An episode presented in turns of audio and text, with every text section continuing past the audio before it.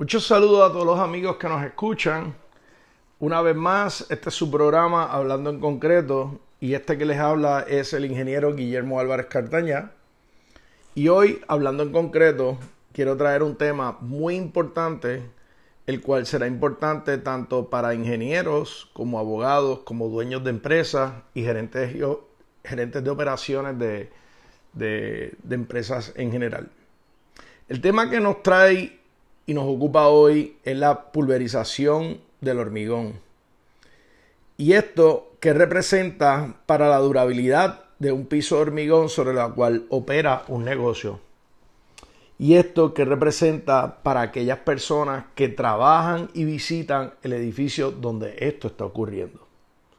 Pues bien, esto es un tema muy serio, a la misma vez un tema muy común. Esto lo sufren muchas personas pero es un tema que puede causar enormes y grandes pérdidas de dinero y de la misma manera puede causar grandes daños a la salud de manera irreversible y hasta puede causar la muerte. Así que vamos a comenzar el programa de hoy eh, detallando los puntos que quiero cubrir con los amigos que nos escuchan con, respecto a este fenómeno que conocemos como la pulverización del piso de hormigón.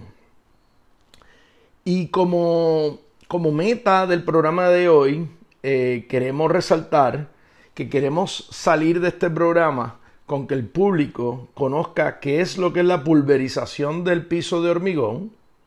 Segundo, nos interesa eh, que el público conozca el por qué ocurre la pulverización en los pisos de hormigón.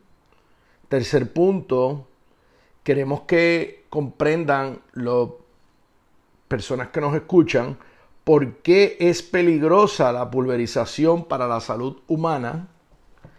Número cuatro, queremos entender y explicarle a los que nos escuchan y nos visitan en este programa ¿Por qué la pulverización del piso de concreto o de hormigón puede causar grandes y enormes pérdidas económicas? Quinto, queremos también explicarle a nuestros amigos que nos escuchan cómo podemos evitar que la pulverización ocurra. Y esto específicamente eh, va a ser relacionado a construcciones nuevas.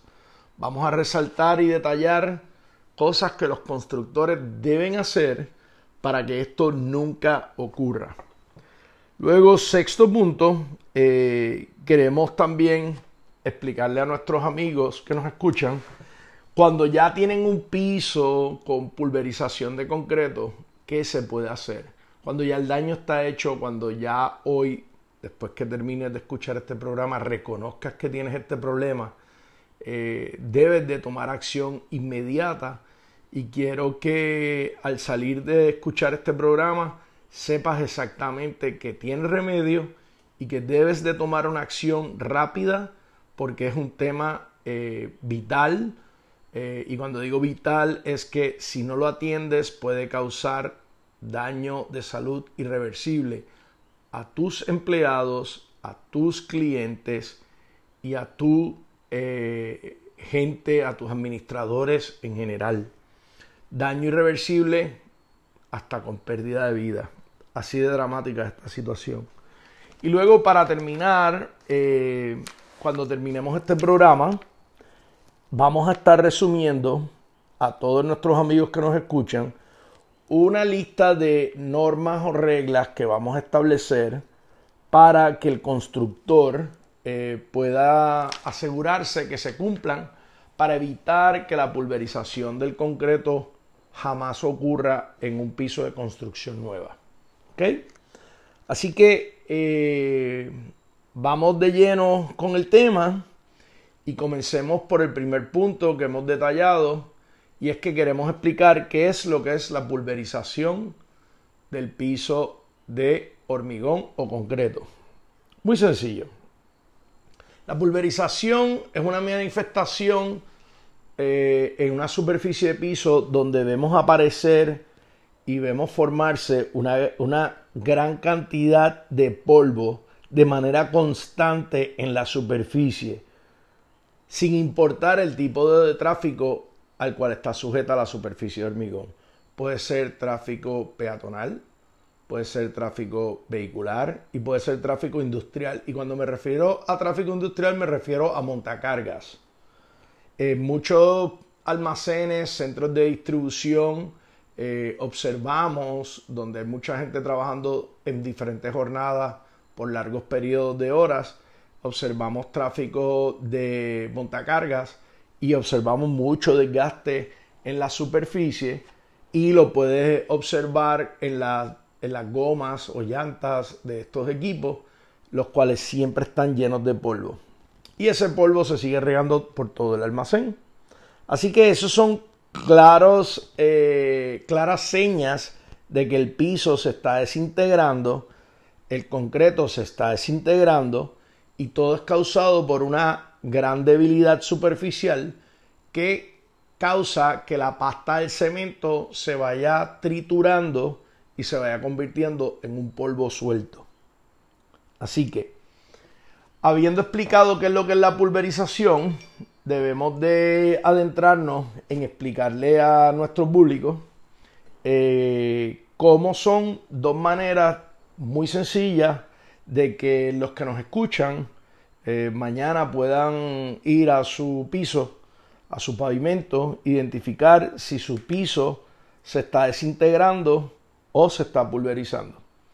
Y como primer dato, eh, debes de mirar que si en tu piso se produce polvo como resultado de cualquier tipo de tráfico, eh, peatonal, vehicular o industrial, definitivamente, más que ser un polvo que viene volando y entrando por alguna puerta eh, o espacios abiertos que estén de tu edificio, lo más seguro es que tu piso está sufriendo de pulverización.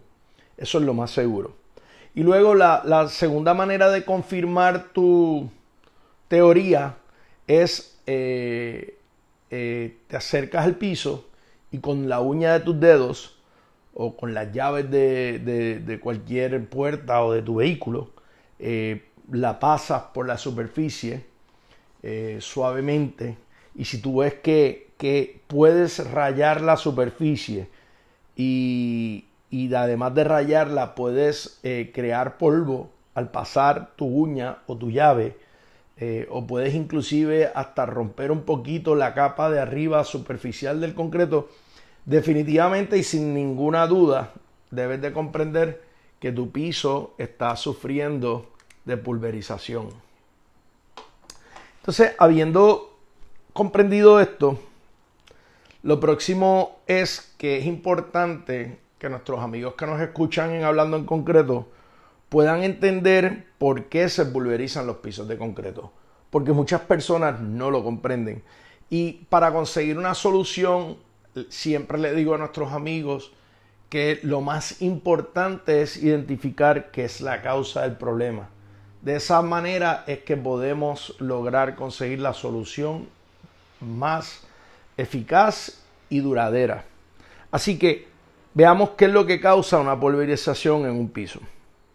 Mira, la pulverización en un piso de concreto ocurre por, eh, por padecer de una superficie frágil y esta debilidad es eh, típicamente causada por eventos que ocurren cuando estás colocando el hormigón por primera vez, cuando estás haciendo tu construcción de ese piso. Esos eventos ocurren en las primeras 48 horas eh, desde el momento en que en que comienzas a colocar tu hormigón. Esas son las, las horas más críticas. No sé si algunos recuerdan eh, que sean ochentosos de una película que se llamaba 48 Hours, 48 eh, horas. Eh, y es que los crímenes, los crímenes se deben de investigar y conseguir este, datos importantes eh, para descifrar las causas de los crímenes en las primeras 48 horas. Y en el hormigón no es diferente, o sea, eh, las primeras 48 horas de la vida de un hormigón, una vez tú lo colocas, son críticas y van a determinar eh, la genética de ese hormigón. De ahí en adelante, lo que ocurra será éxito o será fracaso. Entonces, vamos a hablar de ejemplos de cosas que que ocurren eh, durante la construcción de ese piso que pueden desencadenar en problemas eh, de pulverización luego. Cuando el, cuando el constructor comienza el proceso de acabado superficial, antes de que haya ocurrido el sangrado, y me explico, cuando usted coloca hormigón, hay un agua que le llamamos el agua de conveniencia, que es el agua que se necesita para que el concreto venga en el camión en un estado plástico y cuando usted lo coloca en el piso se mantenga en un estado plástico y ese estado plástico eh, va a, a mantenerse así hasta que se endurezca, ¿cierto? Pues para poderlo mantener en su estado plástico tiene un agua de conveniencia y cuando ese, ese concreto cambia de su estado plástico a su estado sólido, esa agua de conveniencia va a la superficie donde se debe de evaporar y debe perder, se debe disipar.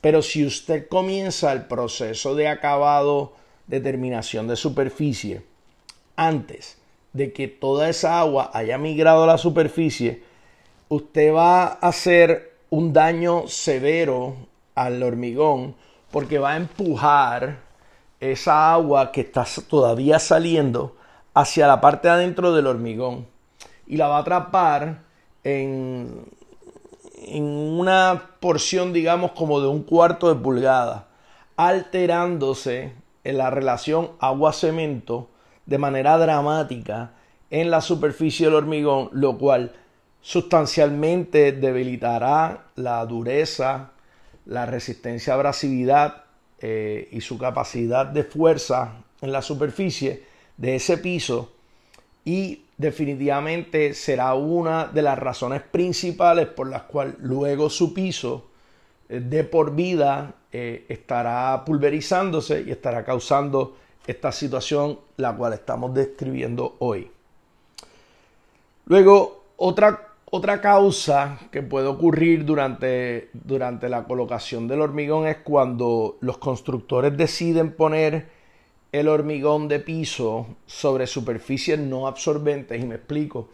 Hay una práctica de algunas personas, de algunos constructores, de poner capas de polietileno en la subbase.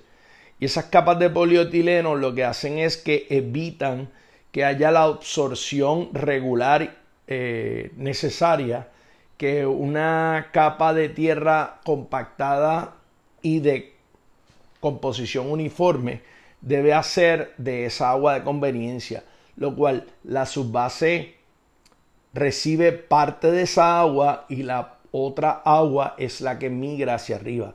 Pero cuando el constructor decide poner una capa no absorbente como un polietileno, se crea un exceso de agua que tiene que migrar obligatoriamente a la superficie y ese exceso de agua a veces eh, es demasiado, por eso uso la palabra exceso.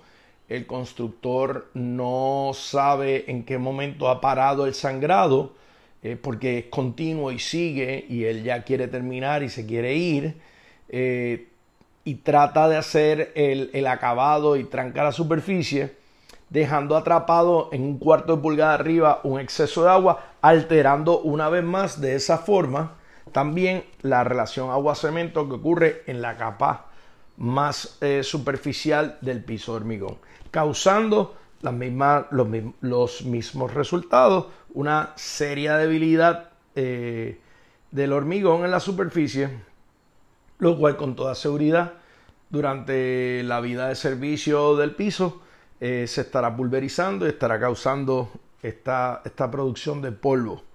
¿Ok?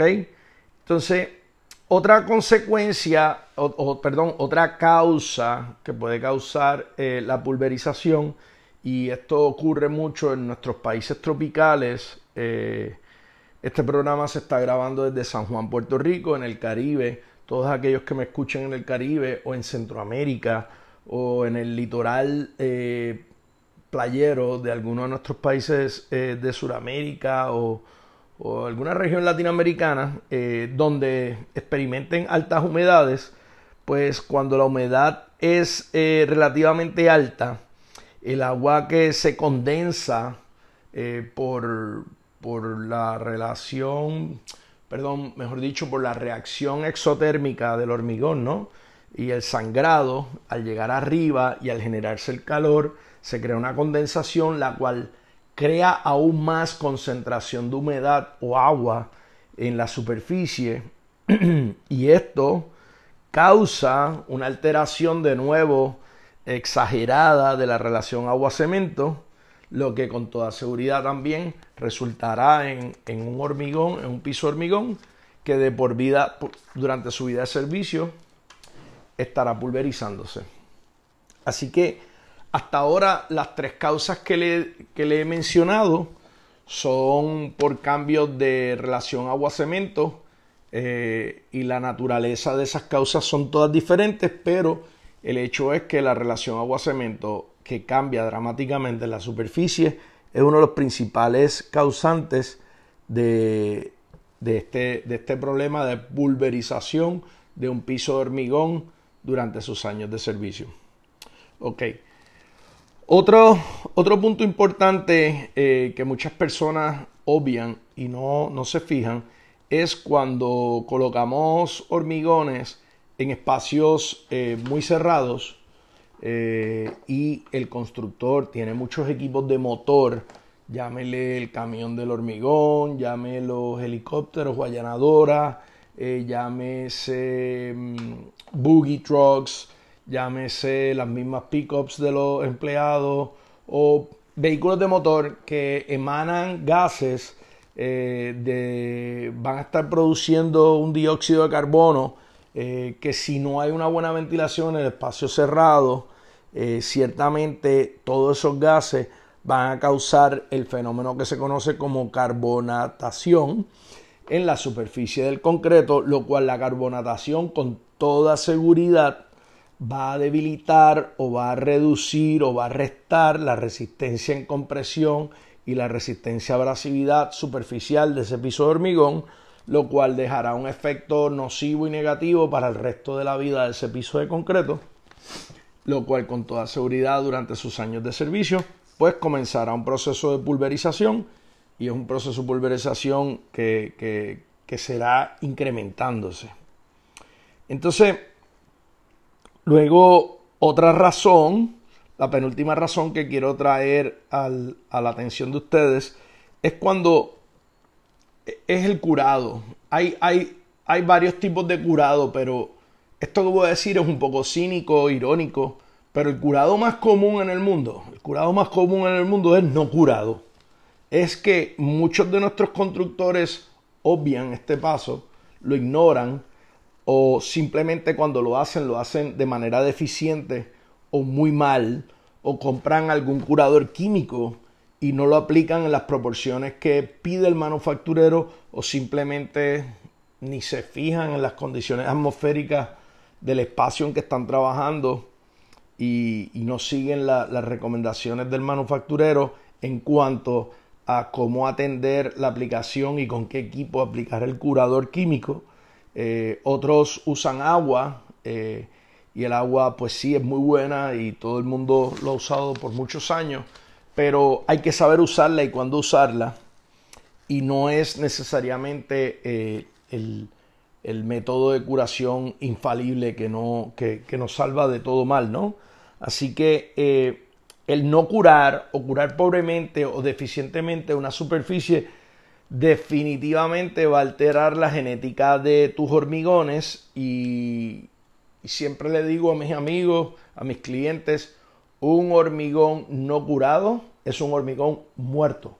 Eso eh, grábenselo, eh, llévenselo con ustedes, pueden usarlo, pueden acuñarlo. Un hormigón no curado es un hormigón muerto.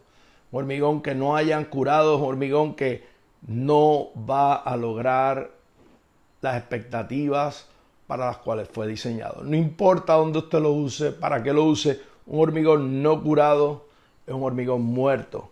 Es dinero perdido, es una mala, mala práctica y una muy mala inversión. Y luego, eh, otra, otra condición que puede causar eh, pulverización y está muy típica en nuestros países latinoamericanos es cuando eh, tenemos el maestro de obra que nos dice que ya lleva 20 años haciéndolo igual y que su padre lo hacía así, su abuelo le enseñó y que ellos ya llevan muchos años haciéndolo y, y optan por la dichosa agua bendita o el polvoreo de cemento sobre la superficie. Estas son dos prácticas altamente nocivas que destruyen con, para siempre todo el esfuerzo de los ingenieros que pusieron en el diseño de, del hormigón, eh, todo el esfuerzo que pueda poner el constructor en, en, haber hecho buenas inversiones en equipos y en entrenamiento de personal y todo el esfuerzo que está haciendo la persona que recibe el piso al, al, al hacer las inversiones eh, millonarias muchas veces de, de, sus obras y que vengan unos maestros de obra que, que aleguen que porque llevan 20 años haciendo esto no hay quien les enseñe a hacerlo mejor y se dedican a echarle agua bendita. ¿Saben a lo que me refiero con el agua bendita? Es el Señor que sale, que parece un sacerdote con un brochón y le va echando el agua indiscriminadamente arriba de la superficie para poder suavizar la pasta del cemento, él cree, para poder dar un mejor acabado y lo que está haciendo es destruyendo toda la capacidad de dureza eh, y resistencia de, de esa superficie. Y cuando le echan el polvo de cemento indiscriminadamente, o no, o, poco, o, o, un poco, o mucho, es un desastre, eso es otro desastre, y ambas prácticas deben de ser totalmente rechazadas en todas las obras, en todas las obras, no importa qué tipo de obra sea, totalmente prohibido hacer esto. Eso eh, es lo peor que le pueden hacer a un piso hormigón. Así que por favor amigos que me escuchan, no permitan que le hagan eso a sus trabajos. Luego, eh, como último dato que debes de atender para, para, evitar que tus pisos sufran de pulverización es eh, tratar de proteger del ataque de los elementos de naturaleza, como por ejemplo lluvia o, vientos muy fuertes, los días de colocación de hormigón. Ahorita les hablaba de cuando se coloca hormigón en el interior y el constructor tiene los camiones y hay emanaciones de gases y lo que eso puede eh, causar durante la vida del hormigón, pero ahora les estoy hablando cuando no ocurre eso y son hormigones totalmente expuestos a los elementos. Es muy importante, muy importante que siempre tengamos a mano eh, mantas eh, plásticas listas para ponerles al hormigón en caso de, que nos ataque una lluvia de esas repentinas que nadie esperaba o de repente que el día se ponga muy ventoso y queremos proteger eh, nuestra superficie de hormigón. Ambas situaciones, la lluvia va a alterar eh, seriamente la relación agua-cemento y la brisa, eh, sea seca o sea fría, va a alterar el proceso del fraguado de ese hormigón superficial, va a debilitar la superficie sin importar la calidad de la matriz del hormigón o el volumen completo y, ciertamente puede desembocar en un piso que estará pulverizándose de por vida. Así que, habiéndoles hablado de qué podemos hacer eh, los constructores, los inspectores, los gerentes de obra, para tomar acciones correctivas y, atender las condiciones que pueden causar pulverización al momento de construir un piso. Ahora quiero hablarles de por qué es tan peligrosa la pulverización en un piso de, hormigón. Y atiéndanme muy bien esta parte. Esta parte es muy seria, diría yo que es la más seria de todo este podcast porque esto es crítico. Esto es crítico y esto eh, puede poner la, la, vida y la salud de las personas en riesgo, en riesgo de perder vida. Eh, no sé si los que me escuchan conocen el término de silicosis, pero la silicosis está directamente relacionada al polvo del concreto. ¿Y qué es la silicosis? Miren amigos, la silicosis es una enfermedad pulmonar que puede causar incapacidad. Y puede hasta causar la muerte. Esto es muy serio. Esto es muy serio. Eh, la silicosis es un proceso que ocurre muy lentamente, pero le puede afectar a todo aquel que está expuesto constantemente en un ambiente donde existe polvo de concreto. ¿Ok? Ese polvo de concreto, si es respirado durante largos periodos de tiempo, entiéndase jornadas de trabajo largas, puede alojarse en los pulmones y puede causar daño irreversible y puede desembocar, en la muerte. El polvo de concreto, para que todos comprendan, contiene sílica cristalina. La sílica cristalina se encuentra en las piedras naturales. Esto no es algo, no es un veneno, no es algo de, hecho por el hombre, es algo de la naturaleza. Pero es algo que, que se encuentra en la arena, se encuentra en las piedras y que se usa en el hormigón. Y esto tiene sílica. Que durante el proceso de producción del hormigón no es nada peligroso ni nocivo porque no se encuentra en un estado volátil se encuentra en un estado mojado, en un estado sólido, pastoso, controlable, no respirable. Entiendan eso. Muy importante, muy diferente cuando la sílica está de esa manera o cuando está en un estado de polvo microscópico, totalmente volátil, que se puede mantener en el espacio, en el aire, por mucho tiempo. ¿Ok? La arena que se usa en el hormigón se usa también para hacer bloques, ladrillos, morteros, cementos especiales, piezas prefabricadas y muchos otros productos. Eh, planchas de fibra cemento, muchos otros. Pero durante todos esos procesos, todos los obreros, todos los trabajadores que están expuestos a ese material no corren ningún tipo de peligro. ¿Por qué? Por el estado en que se encuentra ese polvo. Ahora, es muy distinto cuando ese polvo es alterado como devastarlo, pulirlo, romperlo, pulverizarlo. Y eso es a lo que voy. Ahí es donde está el peligro. ¿Ok?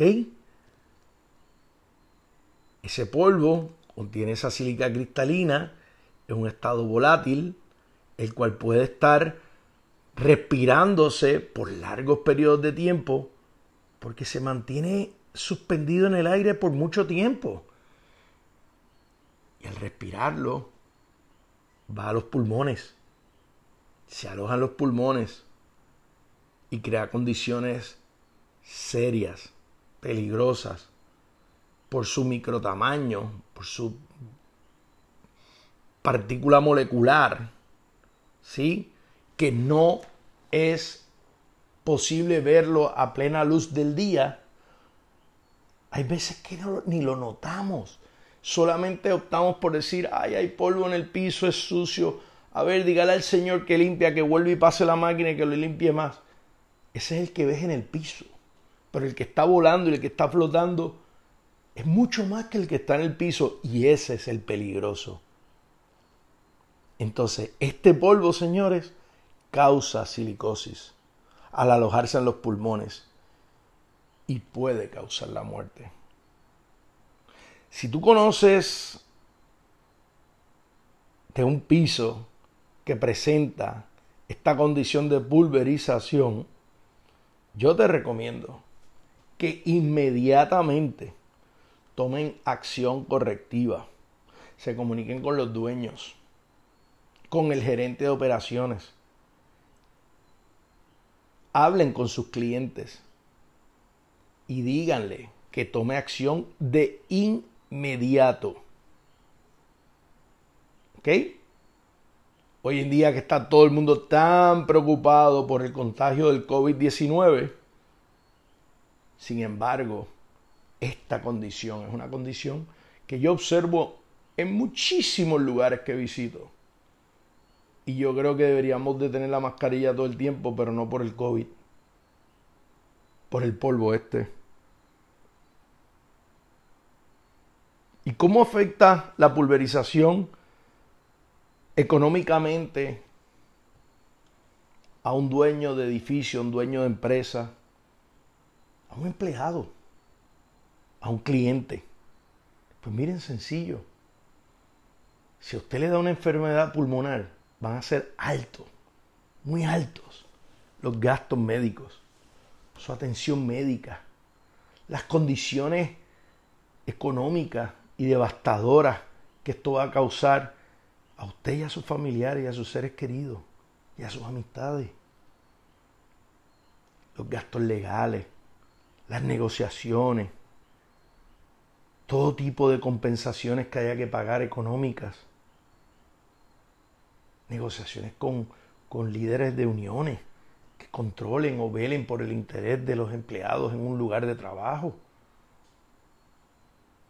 o grandes pérdidas de de reclamaciones legales a un dueño de una empresa. Esto es serio. Esto es serio. Y esto es muy grande. Y esto hay que atenderlo de inmediato. Este polvo que se mantiene flotando por tanto tiempo en el, en el aire, en el espacio, este polvo puede también causar grandes daños económicos porque, por ejemplo, si usted tiene un negocio de distribución de cualquier artículo, pero digamos alimentos, o usted es distribuidor de una cadena de tiendas retail, y usted le despacha esa mercancía que tiene en ese centro de distribución donde tiene esa condición de polvo, amigo, esa mercancía no se la van a recibir. No le van a recibir mercancía llena de polvo. Esa mercancía se la van a devolver y usted va a haber perdido el viaje del señor que transportó la mercancía y va a tener que pagarle a sus empleados por recibir esa mercancía para atrás y va a tenerle que pagar a sus empleados por limpiar toda esa mercancía de nuevo para poderla poner en condiciones de despacharla y si la deja en su almacén unos días más esa mercancía va a volver a llenarse de polvo. Aparte de los grandes costos de mantenimiento y limpieza en los cuales tiene que incurrir, que no tiene que incurrir, esto es una situación que se puede resolver, no tiene que estar ocurriendo. Así que ahora quiero hablarles de cómo evitarlo. ¿Cómo podemos evitar que esto ocurra? Pues mire, si usted va a hacer una construcción nueva de un piso, oficinas, almacenes, centro de distribución, un estacionamiento, centro comercial, un edificio de, cualquier uso, escolar, universitario. Aquí le voy a decir qué debe de decirle a su arquitecto, a su ingeniero que, que haga. No podemos esperar resolver los problemas haciendo las cosas de la misma manera. Las cosas se resuelven con nuevas tecnologías. Nuevas tecnologías. ¿Y qué se puede hacer? al momento de hacer el hormigón, yo les recomiendo a ustedes que incorporen 3 libras de fibra de celulosa por cada yarda cúbica. ¿Qué usted va a lograr con incorporar 3 libras de celulosa con cada yarda cúbica? Mucho, mucho. Va a lograr, para comenzar, va a lograr el fenómeno deseado por todo concretero, que se llama el curado interno. Al lograr el curado interno, durante esas primeras 48 horas que yo le comentaba que eran tan críticas, usted va a poder controlar hasta el 86% del desarrollo de fisuras por encogimiento plástico, cambio de volumen. Va a crear una pasta de cemento en la superficie mejor, más manejable, más pastosa y valga la redundancia, para que sus empleados puedan deslizar de manera más cómoda y mejor por más tiempo sus herramientas de terminación. Esa fibra de celulosa va a absorber el agua de conveniencia. Y cuando el hormigón comienza a calentarse por su reacción química exotérmica natural, esos filamentos de celulosa van a comenzar a sudar lentamente, poco a poco, esa agua. Y se la va a dar desde adentro hacia afuera, logrando un hormigón altamente denso. ¿Cuánto? 60% más denso que un hormigón sin esa fibra de celulosa o con otra fibra sintética que no absorbe agua, que no aporta en nada al beneficio del curado interno, que no interviene en nada con el agua de conveniencia. Y al poner la fibra de celulosa, va a aumentar la resistencia al desgaste en la superficie por más de un 27% y va a aumentar la resistencia en fuerza de compresión en la superficie hasta un 16% más. Se fija cuántas cosas logra con solamente incorporar 3 libras de fibra de celulosa por yarda cúbica. Y yo estoy seguro que mis amigos que me están escuchando nunca, nunca han usado la fibra celulosa. Y por favor, no me digan que conocen de fibras y que la fibra sintética hace esto. No lo hace. Luego, el componente perfecto para lograr la óptima calidad superficial sería aplicar sílica coloidal al momento justo antes de comenzar de pasar las allanadoras o helicópteros, como le llamen, o alisadoras, como le llamen en su mercado. Justo antes y cuando ya usted vio que ya el sangrado terminó, usted le va a poner sílica coloidal a razón de un galón por cada 200 pies cuadrados y haga la conversión en litros y metros yo le hablo, en este caso, de galones y pies cuadrados. ¿Y qué va a hacer esa sílica coloidal una vez toque la superficie? Esa sílica coloidal va a crear una reacción pozolánica con el cemento de su hormigón, creando más y mejor calidad de pasta de cemento y logrando una penetración hasta de 150 milímetros dentro del hormigón creando una gelatina muy fuerte, la cual se combina con las cales, se, crea al, al reaccionar con las cales libres del hormigón, y vas a tener una, por llamarlo así, una corteza superficial extremadamente sólida fuerte. Este tratamiento de sílica coloidal en la superficie le ofrece densificación, endurecimiento, curado, y cierto grado de repelencia de agua en la superficie. Mírense cuatro beneficios en una muy simple, fácil y eficiente y muy económica aplicación. Así que con este tratamiento superficial, yo le puedo asegurar a usted que sus pisos de hormigón jamás, jamás sufrirán de pulverización, jamás. Ahora, muchos me preguntan, bueno, pero ya yo tengo el problema y es serio y usted me ha alertado de las consecuencias. ¿Cómo yo puedo corregir un piso que existe y que presenta pulverización? Pues muy sencillo. Aquí les voy a decir qué pueden hacer. En ese piso completo van a trabajarlo con máquinas devastadoras pulidoras que pueden ser allanadoras, allanadoras, alisadoras o helicópteros, si les es posible tienen espacios grandes, usando la tecnología que se conoce como concria, que son unos pads que se colocan en unos, unas piezas, unos casquillos de metal que se, se insertan en cada aspa. De esa manera podrás lograr más de la mitad a la mitad del costo que si lo hicieras con devastadoras y pulidoras convencionales. Si no puedes usar el Concria y tienes tus máquinas devastadoras y pulidoras eléctricas convencionales, entonces úsalas, úsalas también. Y te recomiendo que comiences con un diamante metal 40, norte-sur, este-oeste, de manera pareja, en ese patrón. Luego cambias a 50 de metal. Luego limpias. Luego cambias a un diamante 150 de transición.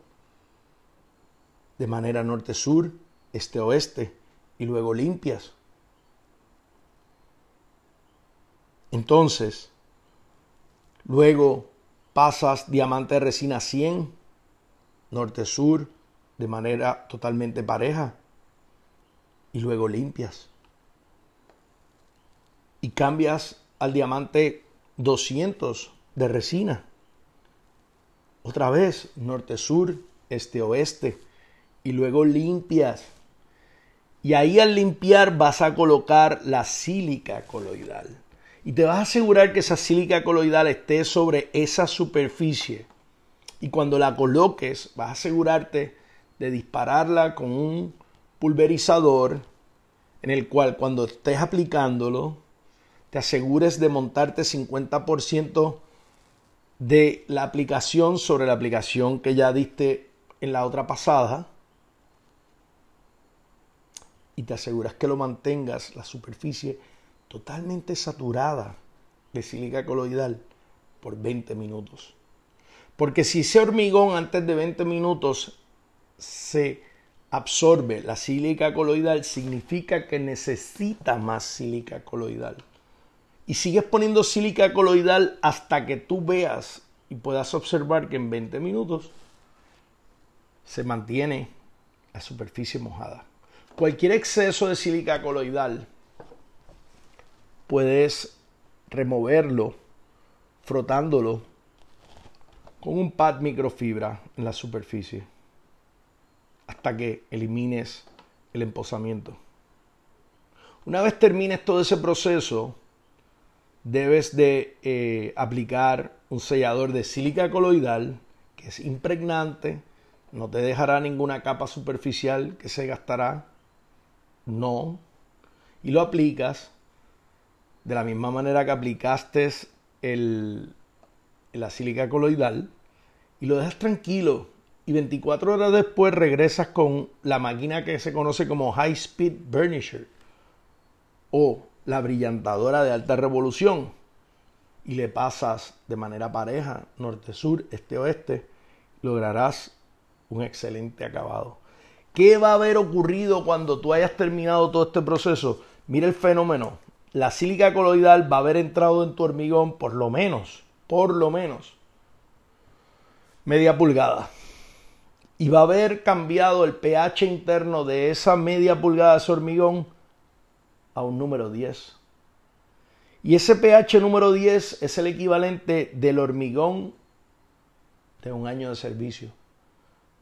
Véanlo de una manera jocosa si quieren, pero es como un Viagra del hormigón.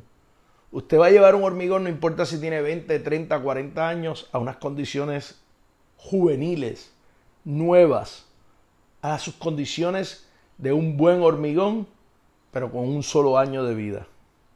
Le va a prolongar la vida a sus pisos. Y de seguro va a detener para siempre, escúcheme muy claro, para siempre la pulverización.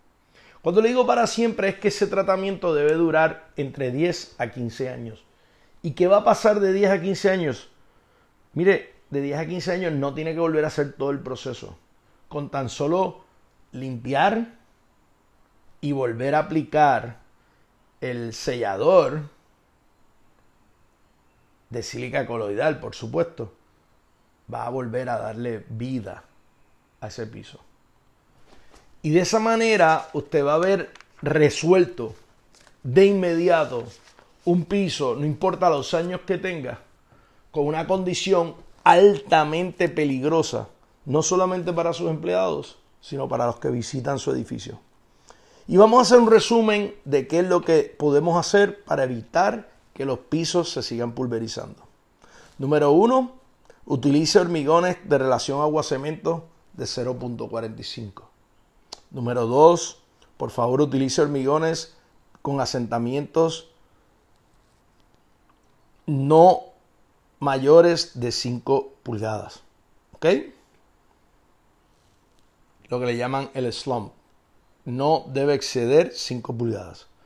Número 3, por favor recuerde incorporar 3 libras de fibra de celulosa por cada yarda cúbica de hormigón.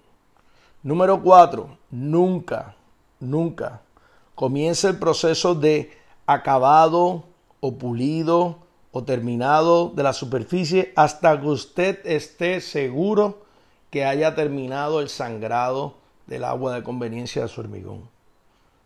Número 5. Aplíquele sílica coloidal en la superficie terminada a razón de 200 pies cuadrados por galón. Puede usarlo como finishing aid. Me refiero a que lo puede usar justo antes de comenzar a pasar los helicópteros o hacer su acabado final. O, una vez termine todo, puede aplicarle la sílica coloidal también.